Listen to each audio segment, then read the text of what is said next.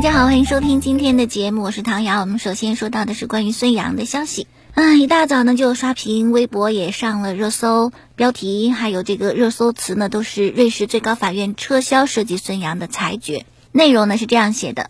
据记者从孙杨团队处获悉，孙杨瑞士律师团队通过电子邮件通知孙杨方，他们已收到瑞士联邦最高法院判决结果，其判决结果为撤销国际体育仲裁法庭此前涉及孙杨的裁决。那么很多人看了这个之后呢，就会感觉禁赛八年被取消了，不禁赛了。其实不是啊，这个标题可能不够严谨啊，后面应该还跟着写上要重新审啊，发回重审。其实之前讲过，瑞士最高法院他接受运动员的这个申诉，那他审理的不是禁赛这八年对还是不对，是轻了还是重了，是吧？这个不归他呃审查，他审查的是在做出这个处罚你的整个审理过程当中有没有违规的地方，你的程序合不合法。所以这次呢，支持孙杨的申诉，撤销之前国际体育仲裁法庭对孙杨的裁决，并不是觉得八年太多了，或者是不应该禁赛。而是在这次就是国际体育仲裁法庭做的这个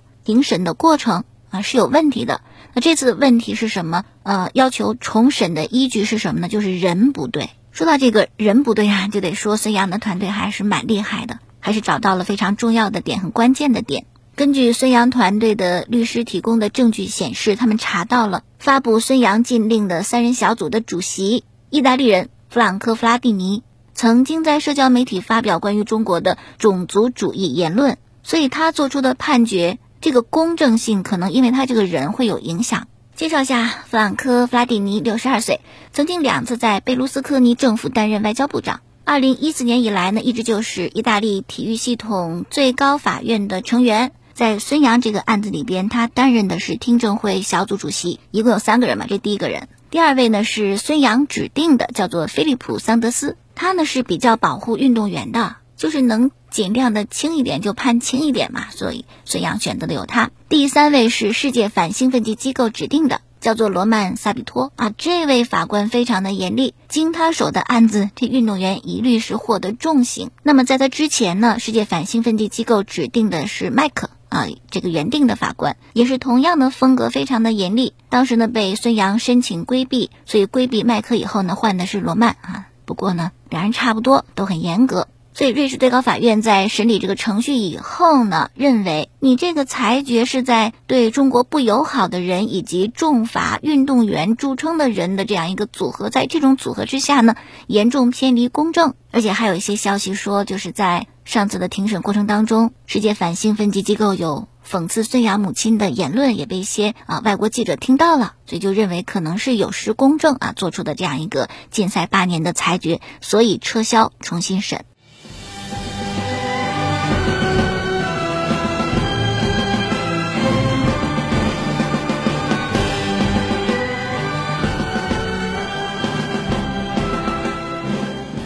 那现在第一点明确的就是孙杨禁赛处罚被撤销已经非常的不容易，因为撤销国际体育仲裁法庭的裁决，在过往的失败率是百分之九十七，百分之九十七都是不能成功的。之前二百二十起针对国际体育仲裁法庭的裁决啊要上诉的，瑞士最高法院仅仅支持了其中的十起，也就是说呢，这个成功概率不到百分之五，所以说很难很难了。但是。目前来看，还不能说孙杨就一定不会被禁赛，因为撤销了还要发回国际体育仲裁法庭重新审。而且在瑞士最高法院撤销孙杨八年禁赛裁决之后呢，世界反兴奋剂机构对这个事儿也发表声明做了回应。从回应来看，还是挺强硬的。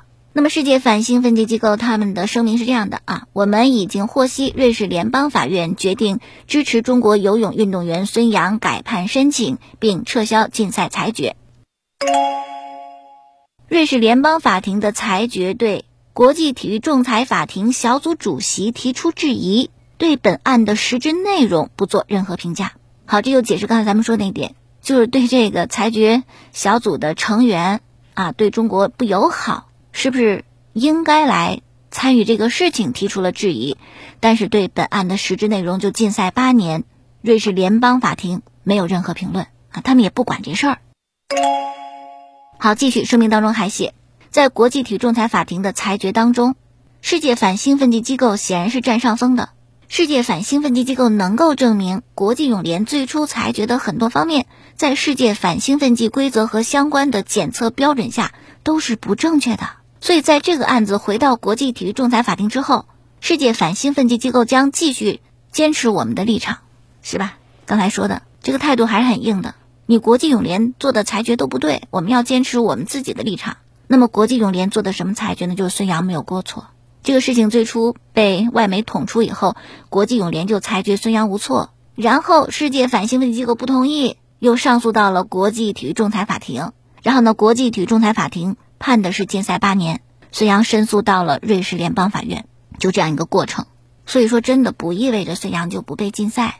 但是考虑到第二次也许会减少禁赛时间，还有一点很重要就是什么时候重审，是越早越好。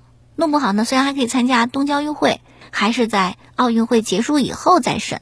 那么看之前的先例啊，因为体育争议的解决，很多时候呢都是围绕参赛资格来展开的，所以呢是强调速度的。所以关于重审，可能世界反兴奋剂机构会向新组成的国际体育仲裁法庭申请，因为奥运会这样一个特殊情况，希望能够在奥运会之前审理完毕，并且下达裁决。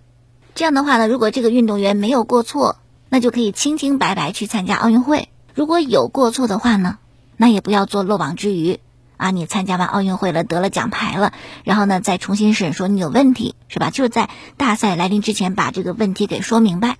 那么关于重审呢，啊，看到懒熊体育的一篇文章，重审仲裁庭呢，两位编裁是不变的，但是那个主席要换了。那么重审的结果会怎样呢？孙杨会不会因此就免于处罚？是否这个事情就会完全被逆转？这应该是很多朋友都非常关心的。啊那我们就说一说重审，孙杨会不会赢？上一次的审理呢，孙杨方的辩护策略是想为孙杨做无罪辩护，但最终来看是没有成功的。所以从目前的情况来看，如果孙杨这方面不能够提供新的更有力的证据，那真的就是改变下辩护的策略。做个调整，看能不能够说服仲裁官。毕竟上一次从那个审理结果来看，他们的辩护是没有被仲裁官认可的。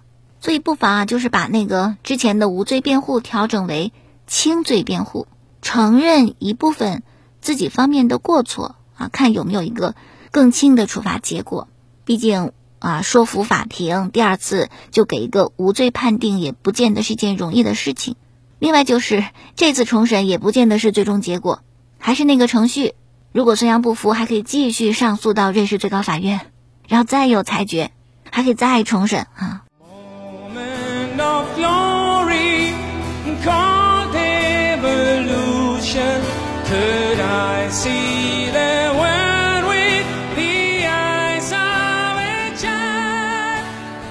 好，下面说到的是中国足球啊，昨天的足协又开会了，是一个线上的会议，召集了职业俱乐部啊，线上开会，就关于足协新政一些问题的答疑会，有什么不明白的，说出来给你解答一下。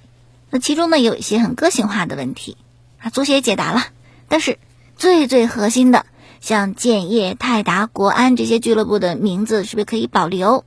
足协这次会呢，没有明确的回答，也没说能，也没说不能。那等于啥也没说嘛，所以呢，有些朋友就开玩笑说这是足协的拖延战术，没有明确回答，你做两手准备吧，或者呢是这种态度啊，让你不言而喻，不用我说，肯定不行，肯定得改。但是像国安泰达应该还是要继续坚持到最后吧。建议呢是两手准备了，不过说实在的，即使做了两手准备，但很多球迷心里边特别舍不得建业，觉得无法接受改名称。看了一篇报道，来自《大河报》，一位八十六岁的老人，他其实是大连人，但在郑州工作生活了四十多年。郑州第二故乡，甚至客乡已经变成家乡。八十多岁的老人呢是不会用手机的，他是在《大河报》上看到了球队要改名啊，征集新名称的消息，睡不着觉，连夜给俱乐部写信，一千字的长信，表达自己的情感，舍不得，希望别改名字。老人特别喜欢河南建业队，说是之前曾经因心脏病住院啊，住院的时候还跑到 X 光室，那有电视啊，在电视机前看建业的比赛。特别理解球迷的这份情感，但有些时候呢，真的是没有办法去改变一些事情。那我们就去接受。之前也讲了，就心里边的东西永远不可能消失或被人夺走，心里有永远就有，不管叫什么名字，建业精神、河南足球这份文化啊，都是不会改变的。再一个事儿呢，是关于球员留洋的消息啊，说是西甲球队格拉纳达。也有中方投资的嘛啊，这个总经理呢接受采访就讲，可能会引进一位中国前锋，哎，就猜谁合适，猜来猜去猜到的是韦世豪，但根据东方体育日报的报道，韦世豪以及他的家人对留洋这事儿一点兴趣都没有。据东方体育日报报道，韦世豪去年刚在广州买了两千万元别墅，价钱不是重点，人家挣到了这份钱啊，可以买，重点是在广州买房子要安家。然后呢，也向女朋友求婚成功，求婚成功就意味着结婚也不远了。然后一家人都在广州生活的很好，爸妈都在，所以韦世豪现阶段目标就在恒大好好踢球啊，帮着球队拿更多冠军。刘洋这事儿没想，特别现在欧洲疫情也很严重啊，家人也不放心嘛，觉得去欧洲踢球不利于身体的健康和安全，所以啊，留洋出去踢球，有人非常向往，有人不是那么感兴趣啊。人各有志，不要强求。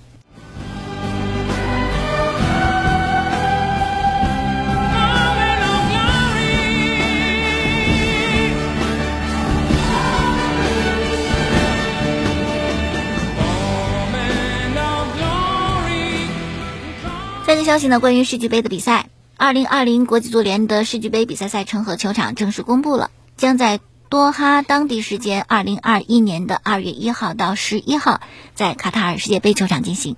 参赛队呢是欧冠的冠军拜仁，还有中北美及加勒比海地区的冠军墨西哥的球队新兰自治大学老虎队，还有非洲冠军联赛的冠军埃及的开罗国民队，以及亚冠冠军蔚山现代，还有南美解放者杯的冠军。那这个冠军是明年的一月下旬才见分晓，抽签仪式在明年的一月十九号苏黎世举行。欧洲联赛这方面呢，西甲一场焦点战是在迪斯蒂法诺球场进行的，皇马的一个过渡的球场，因为伯纳乌在翻新嘛，翻修。嗯，比赛结果是二比零胜的格拉纳达，这样皇马联赛五连胜，积分就追平了排在榜首的马竞。但是这场比赛又有争议，上一场的争议是拉莫斯的那个禁区内手球啊，当没看见。这次又有争议，争议是皇马的两个点球都没判。皇马的两个犯规应该判点球的啊，没判。按照加泰罗尼亚媒体的标题是，这犯规飞到爪哇国啦，你都当没看见啊？那么这个犯规的球员呢是卡塞米罗，他是一个在禁区内的拉拽，一个是在禁区内的手球，但是裁判和视频助理裁判都忽略了这两次犯规。那么点球该不该判呢？我们别看加泰罗尼亚媒体的这个。说法是吧？咱们看《马卡报》裁判专家安杜哈尔他怎么解答的？因为《马卡报》是皇马的后社报嘛，他最起码是不会黑皇马。那么安杜哈尔是这样说的：对我来说，卡塞米罗应该是被判点球的，因为他当时没有去争抢，而是抓住对方的球员，那肯定就禁区内的犯规嘛。这个动作可能裁判看不清楚，但是视频回放应该介入，可惜也没有介入。而卡塞米罗则不承认，说我没有，我没动手抓人，那正常的身体接触。足球怎么可能没有身体接触呢？我们教练就告诉我们，别谈裁判，也别牵扯别的球队，不要去找什么借口。这是卡塞米罗的态度啊。那么，西班牙有一位很著名的评论员叫做索里亚啊，他是很著名的皇马黑，他的观点非常的明确啊，就说这次获利的又是皇马，各俱乐部必须揭竿而起啊，都停止比赛，别踢了，抗议。很明显的，这样下去这比赛没法踢了。那他这个表态呢，就很像申花的教练崔康熙。有一次赛后发布会，是吧？申花输给恒大，就表态说别踢了，是吧？冠军直接给恒大得了。好，继续欧洲其他联赛，AC 米兰主场是三比二胜的拉齐奥。我这样的话呢，AC 米兰就是新赛季五大联赛唯一没有输过的球队。然后英格兰的联赛杯，曼联客场二零胜的埃弗顿。卡瓦尼大巴黎转来这个是吧？八十八分钟才打破僵局。胜的也非常的险，当时曼联引进卡瓦尼，还有球迷反对嫌人家老，你看是不是？家有一老如有一宝。不过呢，晋级之后半决赛，曼联对阵的是曼城，这个比赛也还是比较困难的。在一场联赛杯热刺是三比胜的英冠的球队斯托克城，半决赛对阵还是英冠的球队布伦特福德。啊，热刺这个这个运势还挺好的，而且这样也是穆里尼奥带领不同的球队第五次打进联赛杯的半决赛。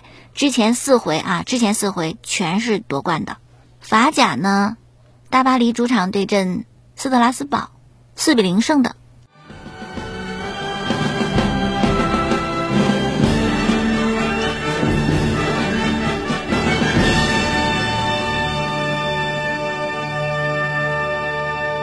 好，继续来讲啊，就是那个英超的中锋克劳奇，大家还记得吧？个儿特别高那个啊，最近就是采访，就说他当球员的时候那些感触啊，就讲切尔西的前队长特里特别擅长跟裁判套近乎，然后就从中得利呀。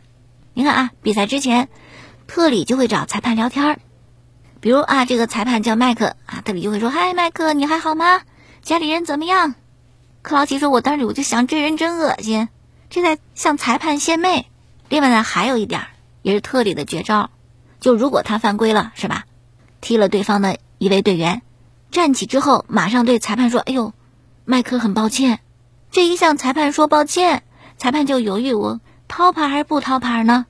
可能有些牌就不掏了。啊，特里还很有小心眼的嘛。然后呢，萨拉赫最近有媒体报道说，萨拉赫在利物浦特别不开心，一再的就表示。想去巴萨或者想去皇马，那在利物浦为什么感到不满呢？为啥子不开心啊？萨拉赫就说了，就我这个水准是吧？我这进球数什么的，我如果在皇马或者巴萨或者这两个球队当中的一员，我可能就能拿金球奖。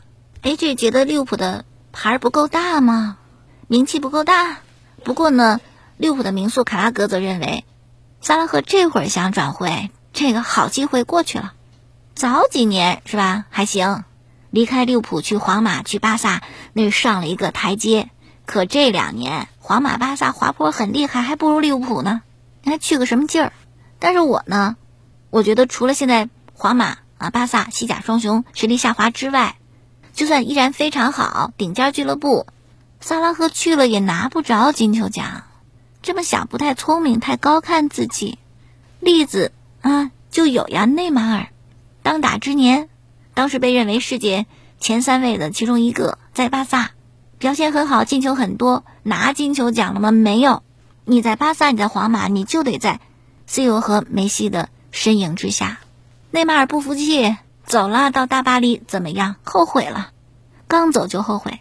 同理，即使早五年前萨拉赫以最棒的水准转会到皇马或巴萨，他也不可能盖过 C 罗和梅西。所以。就是想多了。好，今天就说到这儿，感谢收听。可以在蜻蜓、荔枝、喜马拉雅上搜索“唐瑶说体育”，收听往期的节目。明天我们再见。